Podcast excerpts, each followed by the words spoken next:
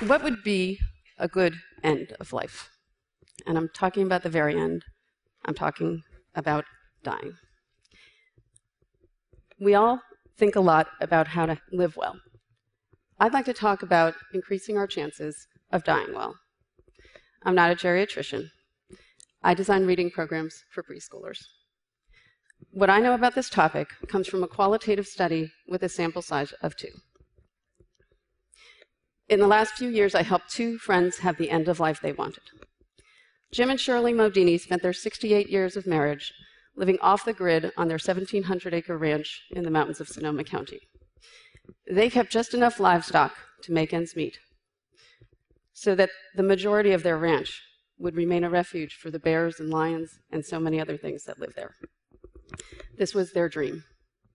I met Jim and Shirley in their 80s. They were both only children who chose not to have kids. As we became friends, I became their trustee and their medical advocate, but more importantly, I became the person who managed their end of life experiences. And we learned a few things about how to have a good end. In their final years, Jim and Shirley faced cancers, fractures, infections, neurological illness. It's true. At the end, our bodily functions and independence are declining to zero. What we found is that with a plan and the right people, quality of life can remain high. The beginning of the end is triggered by a mortality awareness event. And during this time, Jim and Shirley chose ACR Nature Preserves to take their ranch over when they were gone. This gave them the peace of mind to move forward. It might be a diagnosis, it might be your intuition, but one day you're going to say, This thing is going to get me. Jim and Shirley spent this time letting friends know that their end was near and that they were okay with that. Dying from cancer and dying from neurological illness are different. In both cases, last days are about quiet reassurance. Jim died first. He was conscious until the very end, but on his last day, he couldn't talk. Through his eyes, we knew when he needed to hear again, It is all set, Jim. We're going to take care of Shirley right here at the ranch, and ACR is going to take care of your wildlife forever. From this experience, I'm going to share five practices. I've put worksheets online so if you like, you can plan your own end. It starts with a plan. Most people say, I'd like to die at home. 80% of Americans die in a hospital or a nursing home. Saying we'd like to die at home is not a plan. A lot of people say, if I get like that, just shoot me. This is not a plan either. This is illegal. A plan involves answering straightforward questions about the end you want. Where do you want to be when you're no longer independent?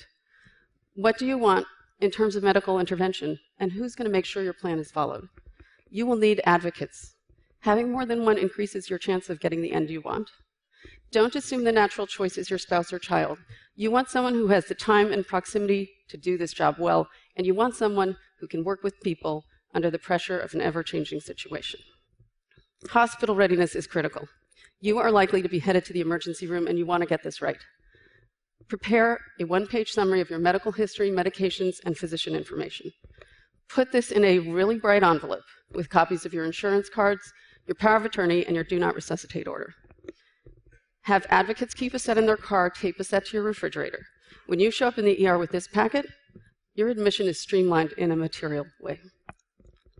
You're going to need caregivers.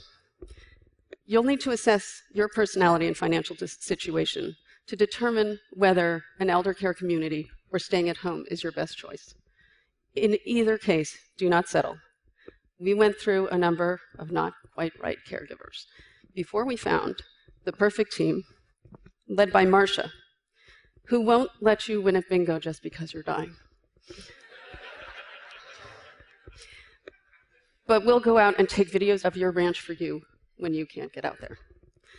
And Caitlin, who won't let you skip your morning exercises but knows when you need to hear that your wife is in good hands. Finally, last words. What do you want to hear at the very end, and from whom would you like to hear it? In my experience, you'll want to hear that whatever you're worried about is going to be fine. When you believe it's okay to let go, you will. So, this is a topic that normally inspires fear and denial. What I've learned is if we put some time into planning our end of life, we have the best chance of maintaining our quality of life. Here are Jim and Shirley just after deciding who would take care of their ranch.